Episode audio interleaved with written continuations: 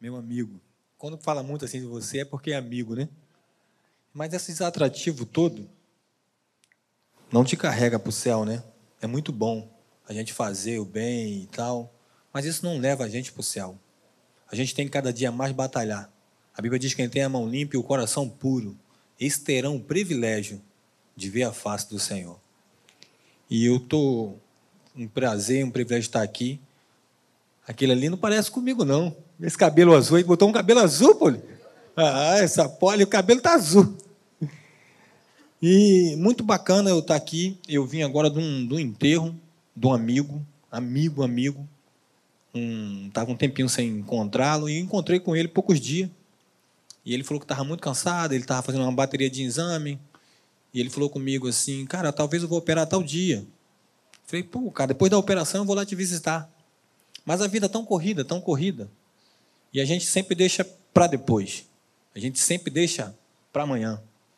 E eu deixei para amanhã e quando foi ontem meu telefone tocou e alguém me ligou e falou: "Mano", falei: "Fala, mano. Perdemos um amigo, Jardesse".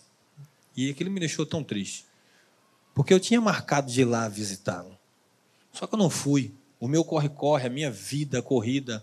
A gente tem os nossos afazeres, a gente ama o reino, mas a gente ama a nossa casa. Lá na Maranata, em Caxias, rua Humberto de Campo, número 107. Eu casei lá. Lá Deus me deu uma família. E a gente trabalha pela nossa casa e eu não tive tempo de falar para o Jardécio o que eu queria falar. Eu fui nascido e criado junto com essa galera lá onde, eu, onde minha mãe mora até hoje, na rua do Batalhão ali. E aí eu, a gente tinha um grupo. Esse grupo tem 30 anos, fez esse grupo. Eu participava desse grupo há uns 22 anos, 23 anos, eu participava desse grupo.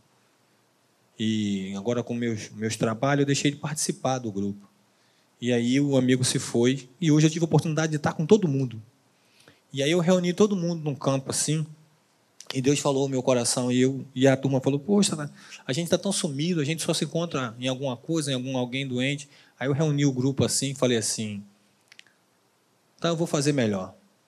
Essa semana eu vou patrocinar um, um rodízio de pizza. Pô, é mesmo? Mas eu falei, mas olha só, mas eu vou levar um amigo meu e vai tocar um violão, e a gente vai tocar algumas canções, e a gente vai falar de Jesus. Vocês topam? Todo mundo lá topou. Família Café. E eu fui desafiado a fazer isso e vou fazer. São meus amigos. Eu quero ver essa galera no céu junto comigo. Se você tem um amigo que você está um tempão sem falar, pega o telefone hoje, liga para ele. Dudu, mas ele não é crente. Liga para ele. Quem sabe tu não pode ser uma ponte para alcançar essa vida. Quem sabe tu não pode ser um caminho para alcançar essa vida. E como o pastor falou aqui, meu nome é Eduardo Félix, mais conhecido como Dudu. Sou da Igreja Missionária Evangélica Maranata, na rua Humberto de Campo, número 107, mas eu moro na Tijuca. E por que eu estou aqui em cima desse púlpito?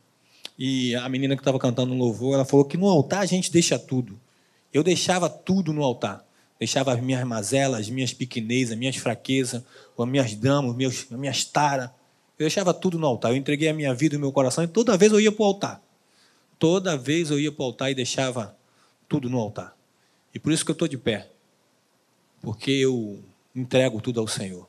Quem sabe a gente tem que ter esse costume de quando você vê uma pregação, de repente até não, não te alcançou muito, não te atingiu muito, mas o pastor faz um apelo, vem para o altar, entrega no altar, fala: Jesus, está aí meu filho, Jesus está aí a minha vida. Quem sabe você, jovem adolescente, tem que entregar as tuas lutas, os teus dramas, entrega no altar, fala com Jesus. A Bíblia diz que para Ele, por Ele, por meio dele, são todas as coisas. E Ele tem um ouvido sensível à tua voz. Ele tem um ouvido sensível à tua voz. E ele vai te escutar. E aí eu entreguei, entreguei meu coração e minha vida para Jesus. E nessa igreja lá eu aprendi de tudo. Fiz muito trabalho com esse cara aqui, que para vocês é o pastor Saulo. Para mim, meu amigo Saulo. A gente saía muitas das vezes de madrugada. De lá onde a gente estava, até uma igreja universal lá perto do lixão para ir para uma, uma igreja metodista? Presbiteriana, presbiteriana, presbiteriana. A gente ia para uma igreja presbiteriana para a gente fazer a madrugada com carinho. E a gente saía de lá duas, três horas da manhã, a gente andava e fazia Muitos trabalham. Muitos trabalham em prol do reino de Deus. E eu aprendi, eu fui crescendo junto com ele, junto com algumas pessoas, pastor Sérgio Fraga. Quando das vezes eu ia para a praça com ele, só eu, ele e a Soninha. Faça um teste e largue o mundo agora. Foi. Bacana. E aí eu aprendi com o pastor Dene, comecei a caminhar com ele, andar com ele.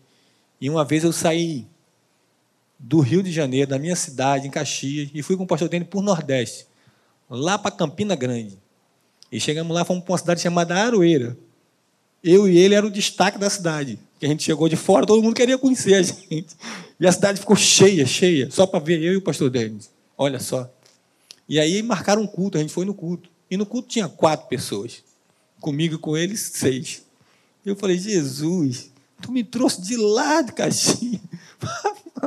quatro pessoas, Jesus. E Deus falou no meu coração, fica tranquilo. E estou lá. E quando eu, eu falei lá, quando eu acabei de falar, tinha um moço sentado lá atrás. Ele falou assim: Vocês vão fazer o que amanhã? Eu falei: Nada. Ele falou assim: Vamos lá no Cantinho da Paz. Cantinho da Paz, é. Eu falei: Pô, vamos lá. Já estou aqui mesmo, lá deve ter uns, uns 10. Cantinho da Paz deve ter uns 10. E ele falou assim: Você vai pregar lá. Gostei de você. E só que eu tinha questionado com Deus: Senhor, me trouxe de lá. E eu fui para o Cantinho da Paz. Cantinho da Paz lá em Campina Grande. E esse Cantinho da Paz é onde tem uma, uma fogueira gigante. Aí teve um culto lá. Mas o culto tinha umas 5 mil, 6 mil pessoas. Era na rua, o culto era na rua. Tinha 6 mil pessoas. E o moço foi, me deu um microfone e mandou eu pregar. E Deus falou no meu coração: sou o mesmo ontem, hoje e eternamente. Eu não mudei, Dudu. E eu entendi quem ele é. E a gente tem que entender quem é Jesus. A gente tem que entender quem é ele. Aprendi com esses homens todos. Com o pastor Dene, com o pastor Saulo, com o pastor Sérgio Fraga, com Pedro do Borel. Passei 19 anos no Morro do Borel subindo e descendo, contando historinha para criança numa creche. Até um belo dia eu estava cansado de contar historinha para criança. Falei, vou largar tudo isso. Não quero saber negócio de contar historinha para criança. Essas crianças chatas. E aí eu desci chateado. E falei, cadê o Pedro? Vou falar para o Pedro que eu não vou vir mais aqui, não. Estava revoltado comigo e comigo mesmo. A minha revolta era comigo e comigo mesmo. E aí eu falei, cadê o Pedro? Só que o Pedro não estava. Eu falei, cadê a Nádia? A Nádia também não estava. Eu falei, vou embora. E desci o morro chateado. E peguei um ônibus e saltei na central. E quando eu soltei na central, eu falei, por que eu estou aqui? Era para ir para Uruguaiana. Soltei na central e fui andando para Uruguaiana. Nisso estava vindo uma criança mão dada com a mãe. Ela, ele me viu falou, mãe, olha lá o tio da alegria. Soltou a mão da mãe dele, veio me abraçou, tio da alegria. Aí me abraçou, mãe, olha ele aí, mãe. Tio, não estou no Borel mais não, tio. Falei, que mesmo? Que besta onde? Estou naquele prédio ali, ó. balança mais no carro. Falei, Ih, que... Falei, que tribulação. Ele saiu do Borel, a bala cantava, e estava no prédio, balança, mas não caiu. O prédio, uma hora, podia cair. Falei, que andar que tu está? Ele falou assim, eu estou no nono andar. No nono andar? É, lá no Boré era mais tranquilo. Aí ele falou assim, tio, você vai para onde, tio? Eu falei, o tio vai trabalhar. Tio, vamos na minha escola, tem uma festa lá. Vamos lá, só um pouquitito. Aí um pouquitito ninguém aguenta, irmão. Eu falei, o tio vai trabalhar. Tio, só um pouquitito, tio. E eu fui com ele, com a mãe dele, na escola. Julinha Kubitschek, lá na central. E ele andou comigo assim. E chegou lá, ele soltou a minha mão, correu. Falou, diretor, aqui, esse é o meu tio. É o tio da alegria, ele sabe muito de Jesus. Hoje não tem uma festa? Deixa ele falar só um pouquinho de Jesus. Ele sabe muito. Então, tu está entendendo, né? Nada, nada que tu faz para o reino de Deus é em vão, querido. É para ele e por ele. E aí ela falou: tá bom, eu vou começar a festa e vou fazer uma oração. E você vai orar. Traz uma palavra pequenininha. E eu peguei o microfone e dei uma palavra curta, breve. E nessa palavra, eu pedi para as pessoas aceitar Jesus. E umas três pessoas vieram na frente. E eu chamei ele. Falei, Felipe, ora aqui. E ele pegou o microfone e orou assim. Ó. Jesusinho querido, muito obrigado pelo meu tio da alegria. Abençoa o coração dele. Ele me ensinou tanto, tanto. Eu sou um homenzinho por causa dele, Jesus. Tu entendeu que eu não podia largar Jesus? Tu entendeu que a minha chateação era minha mesmo? Era eu comigo, comigo mesmo? E tem hora que a gente acha que é com um pastor, que é com a igreja, é com o Pedro do Borel, é com a Nádia. Eu estava bolado mesmo, mas era comigo. E quando ele orou, eu entendi, querido, que não tem nada que os olhos de Deus não te contemplem, querido. Que ele não possa te ver. E eu entendi que eu podia, eu fui, porque eu fui chamado, para quê, por quê. E naquela igreja missionária evangélica eu entendi tudo. E lá na nossa igreja tinha uma gincana, pastor. A gincana era maravilhosa, a gincana da igreja. Não. não sei se tu pegou a gincana da igreja. A, Mar a Margarete, o bonito lá pegou. Fala, bonito. Lá, o bonito lá. O bonito lá pegou a Margarete. O bonito toca mais. Tu comeu a bateria? Tu comeu aqui, bonito? Não, né? Foi ele, mas ele comeu. Eu vi um buraco ali, eu falei assim, foi Felipe. Na hora que eu vi, eu falei, foi Felipe, foi. Aí, ele lá pegou. A gente fazia uma gincana lá. Quem levasse mais gente ganhava alguma coisa. E eu sempre fui um cara esperto, né? Aí teve uma época que teve uma, uma gincana que foi um rádio, pastor, um rádio. Um rádio bonito, um rádio bacana. Eu falei, esse rádio é meu, cara. Pô, eu cheguei esperto, eu jogava uma bola lá no 5 de maio. E o futebol rolou, e aí a gincana, quem levasse mais gente, ganhava alguma coisa. Eu falei, eu vou ganhar esse raio daí, esse raio é meu. E eu marquei com a turma, falei, ó, depois do jogo a gente vai um, no culto. E quem for comigo depois do culto, a gente vai sair e vamos comer um sanduíche, cachorro quente lá no russo. No russo ali, lembra do russo? Perto da churrascaria Grill? Vamos pro russo. Aí tu vai pagar voo, tu vai pagar voo. Aí, quando, aí eu falei, ganhei. Aí marquei com todo mundo e vamos, pro, vamos lá pro culto. E foi pro culto, uma galera. E chegou lá, fulano, quantas pessoas? Três, fulano, dois, fulano, Bertano, quatro. A Dudu, Dudu, quantas pessoas?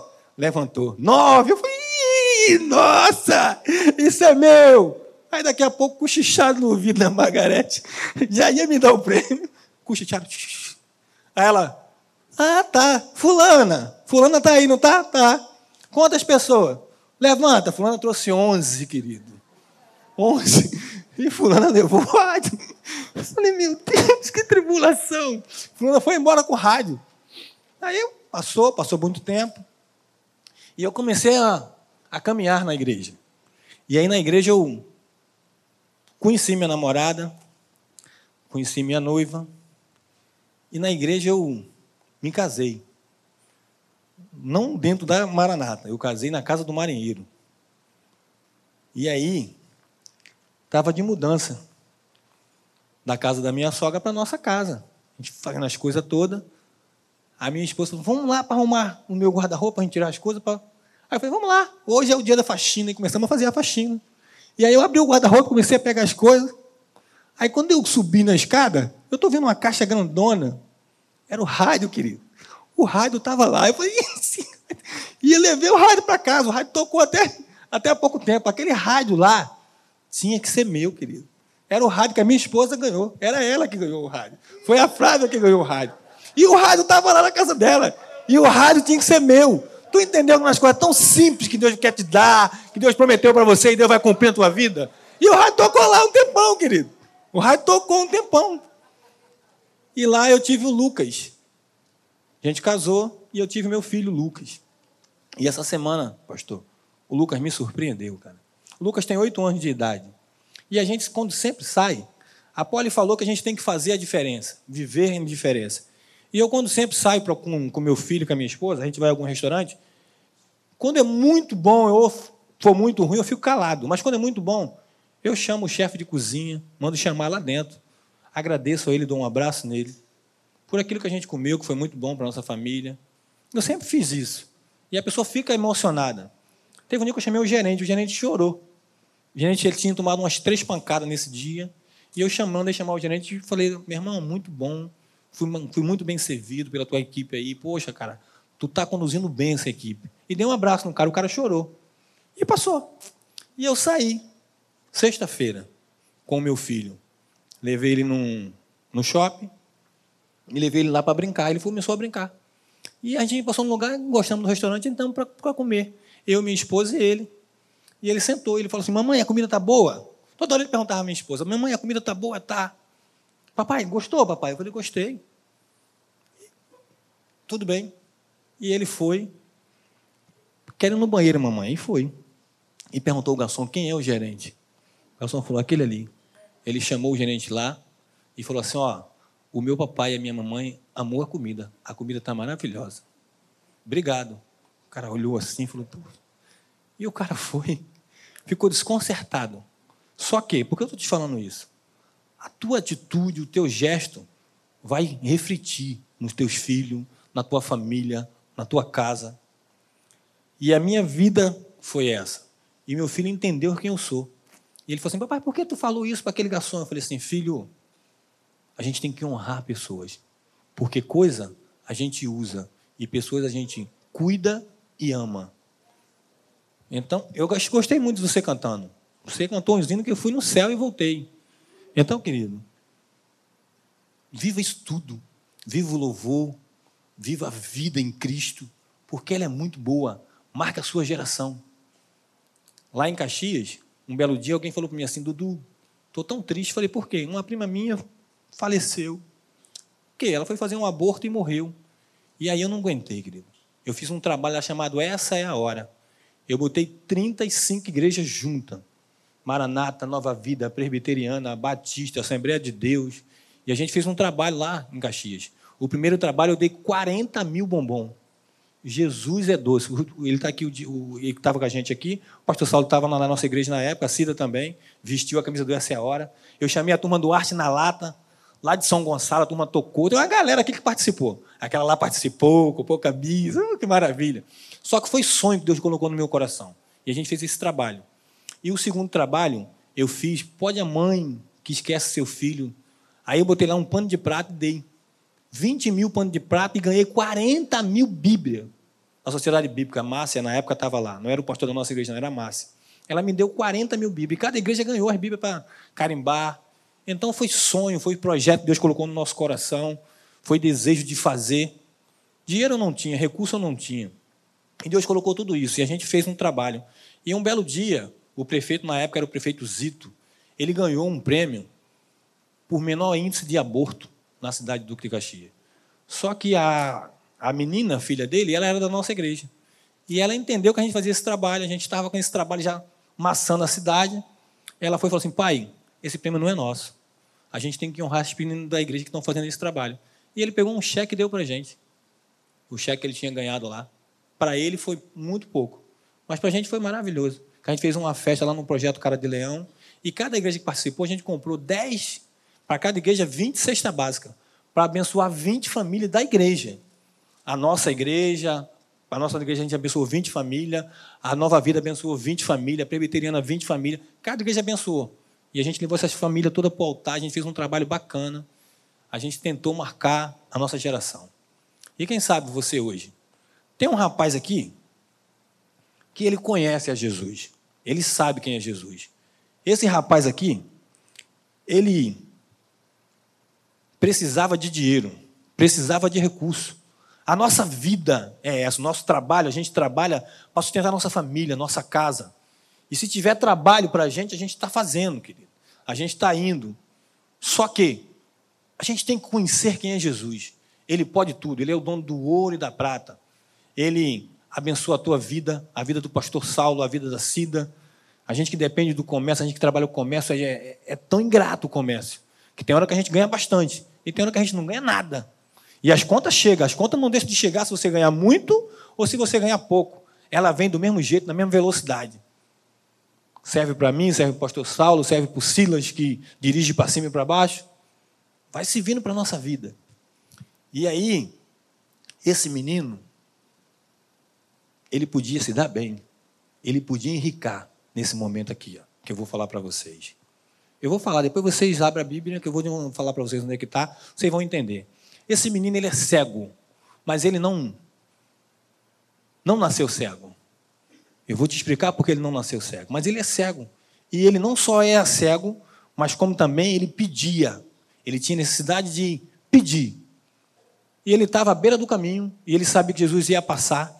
E quando Jesus passa, vem uma multidão atrás de Jesus. E nesse momento, Bartimeu podia se dar bem, cara. Nesse momento, Bartimeu podia se dar bem. Só que ele conhece Jesus, ele sabe quem é Jesus, ele só é cego da vista, mas não do coração, mas não da razão, querido. Ele sabe que aquele homem podia mudar a história dele. E quem sabe você entrou aqui hoje e você precisa entender que Jesus pode totalmente mudar a tua história. mudar os teus dramas, mudar os teus medos, tirar tudo isso que não provém de ti, mudar tudo isso. Mudar as tajas todas que a gente tem tomado, taja preta, taja azul, taja rosa. Ele quer mudar a tua história. O maior psicólogo quer te entender, querido. Mas quer que você entenda ele e conheça ele. Conhecereis a verdade e a verdade vai te libertar, querido. E esse homem está lá, na beira do caminho. E ele sabe que naquele dia ele podia ganhar muito, faturar muito, porque ele precisava, ele precisava do recurso. Só que esse homem nesse dia ele não pede. Ele fica com o ouvido sensível à voz de Deus. É o que precisamos ter, querido. É um ouvido sensível à voz de Deus. Quando esse homem aqui se levantar aqui, trazer uma palavra, que você possa falar assim: Jesus, dá um ouvido sensível à tua voz. Quando algum diácono aqui vir aqui trazer uma palavra, Jesus, dá um ouvido sensível à tua voz.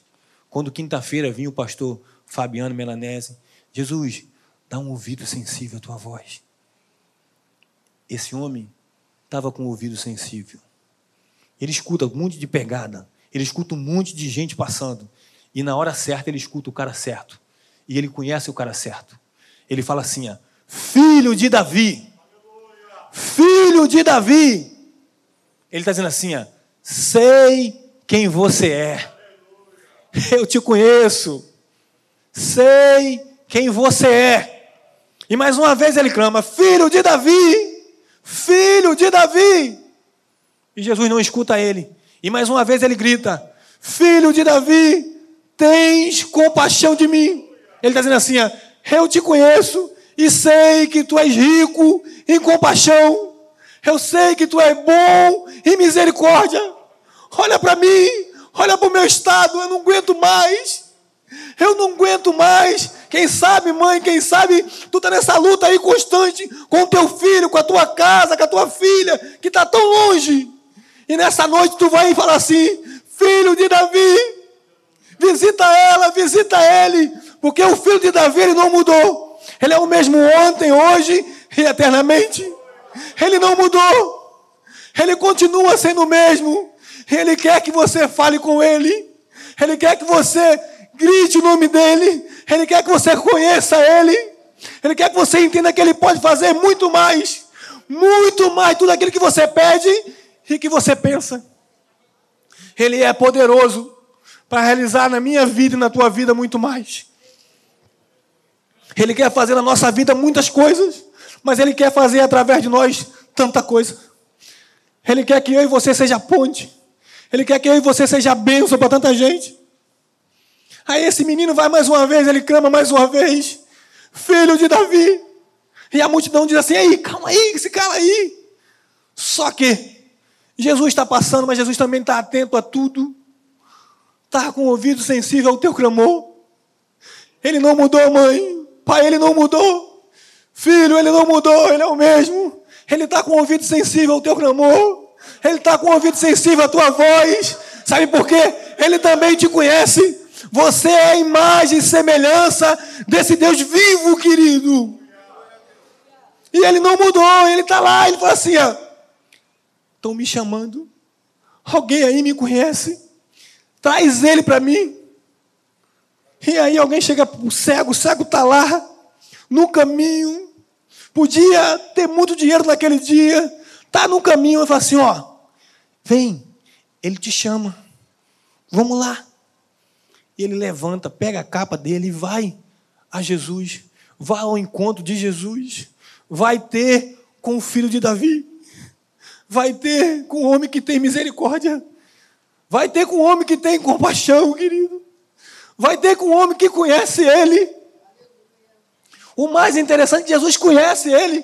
Jesus sabia o que ele precisava, só que Jesus fala com ele. Olha a palavra de Jesus para ele. O que queres que eu te faça? Jesus é um Deus de relacionamento, querido. Jesus sabia que ele queria ver, Jesus sabia que ele queria enxergar. Só que Jesus é um, um Deus de relacionamento.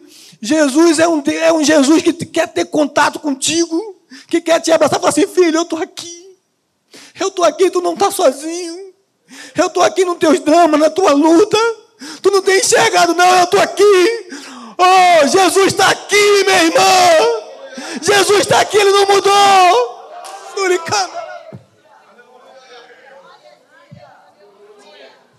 Ele não mudou. Aí ele, ele pega aquele homem, olha para ele, ele entende que aquele homem não tem a visão, aquele homem é cego. Ele sabia o que queres que eu te faça. Quem sabe nessa noite, minha irmã, meu irmão, tu precisa falar para Jesus o que você quer. O que é que você quer? Ah, Dudu, eu tenho ido tantas vezes na igreja, eu tenho entrado, eu tenho saído, eu tenho falado lá. Mas tu tem falado com quem pode? Com quem quer mudar a tua história? Conversa com ele. Aí ele fala para aquele homem: O que queres que eu te faça? Naquele momento que eu, que eu escuto, quando eu vejo isso, quando eu leio isso, pastor, me dá um pouquinho de revolta de Jesus. Jesus está vendo que o cara é cego. O que queres que eu. Eu quero um telão 3D para me ver em casa. O homem é cego, querido. O homem é cego. Só que Jesus sabia. Só que Jesus queria escutar da boca dele o que ele queria. Quem sabe? Tem projeto no teu coração, tem sonho aí que tu não contou para ninguém. E tu precisa contar para Jesus, querido. Fala, Jesus, muda aqui. Tem pecado no nosso meio que a gente não contou para ninguém, a gente anda com ele. E de vez em quando, quando a gente vem para a igreja, a gente deixa ele lá fora, os cachorros brabos, ó. Ali tem um monte, ó. Quando for, tu vai levar ele para casa, querido. Não deixa ele aí não, tá? Leva o teu cachorro brabo. Ou se não, conta para Jesus. Jesus, não quero mais andar com aquele cachorro brabo lá, não. Sabe por quê? Aqui é muito bom estar tá no culto. Aqui a gente é um giraia, né? Ô, oh, bala house, quatro paçoca, dois choquitos, né? Mas quando sai lá fora, tu é medroso, querido. Tu não consegue abrir tua boca para falar para ninguém de Jesus. Tu é 007 de Jesus.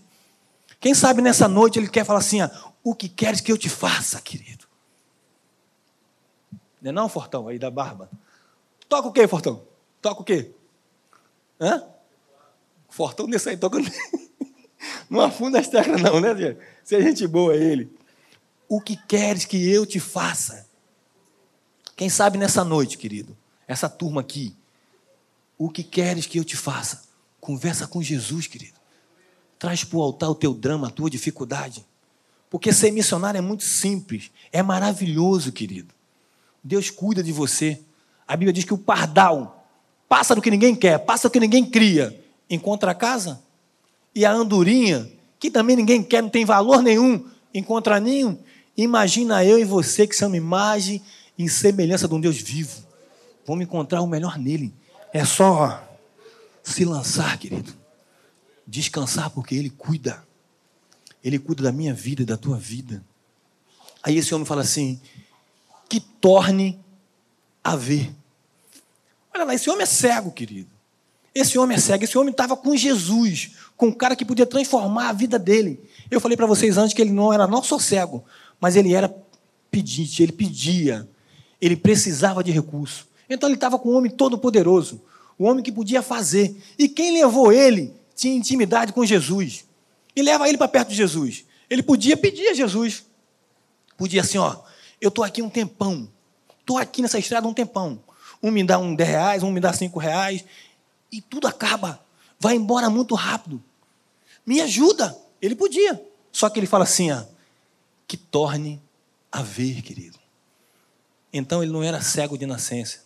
Outra hora ele via outra hora ele enxergava, outra hora ele trabalhava, outra hora ele tinha recurso que torne a ver. Quem sabe nessa noite tu precisa tirar a venda dos teus olhos, querido. E que você torne a ver um Cristo que tudo pode, querido. Um Cristo que é poderoso para fazer infinitamente mais tudo aquilo que tu pede e que tu pensa e infinitamente mais. Quem sabe nessa noite ele quer mudar a tua história. Ele quer mudar a tua vida, dizendo assim: o que queres que eu te faça? O que tu tem precisado? Esse homem está lá com a capa dele, com a sujeira do corpo dele. Jesus está vendo que ele é cego. O que queres que eu te faça? Um Deus de relacionamento, um Deus de contato, um Deus de intimidade. O que queres que eu te faça? Isso me fascina, sabe por quê? Ele é um Deus de contato, querido. Ele não quer saber da tua sujeira, ele não quer saber do teu cheiro, do teus drama, ele não quer saber. Ele quer ter contato contigo. Ele quer ter relacionamento contigo. Ele quer te entender o que você quer. Ele quer te respeitar, querido. Jesus nos respeita. O que queres que eu te faça? Que torne a ver. E quem sabe nessa noite aqui, tu precisa enxergar que Ele é poderoso para realizar os teus sonhos. Para realizar os teus sonhos da tua vida. Qual o teu nome, irmão? Camisa azul, teu? Max. Ele vai realizar os sonhos do teu coração, Max. Aquele que tu sonha acordado. Aquelas lágrimas quando vem teu semblante, tu passa a mão e consegue enganar alguém, mas a que cai daqui, que só tu e ele sabem, ele vai enxugar nessa noite, irmão. Ele te ama muito, cara. Tu é precioso para ele. O que queres que eu te faça? Quem sabe? Tu precisa ser um grande missionário levando a palavra de Deus. Mas quem sabe? Tu precisa ser um grande homem e uma grande mulher de Deus. Ou quem sabe? Tu precisa ser fiel em Cristo. Falar, Jesus me usa, faz de mim o teu querer. Um dia eu cantei um louvor lá na igreja. Faz de mim, Senhor, um santuário, puro e santo e verdadeiro e com graça.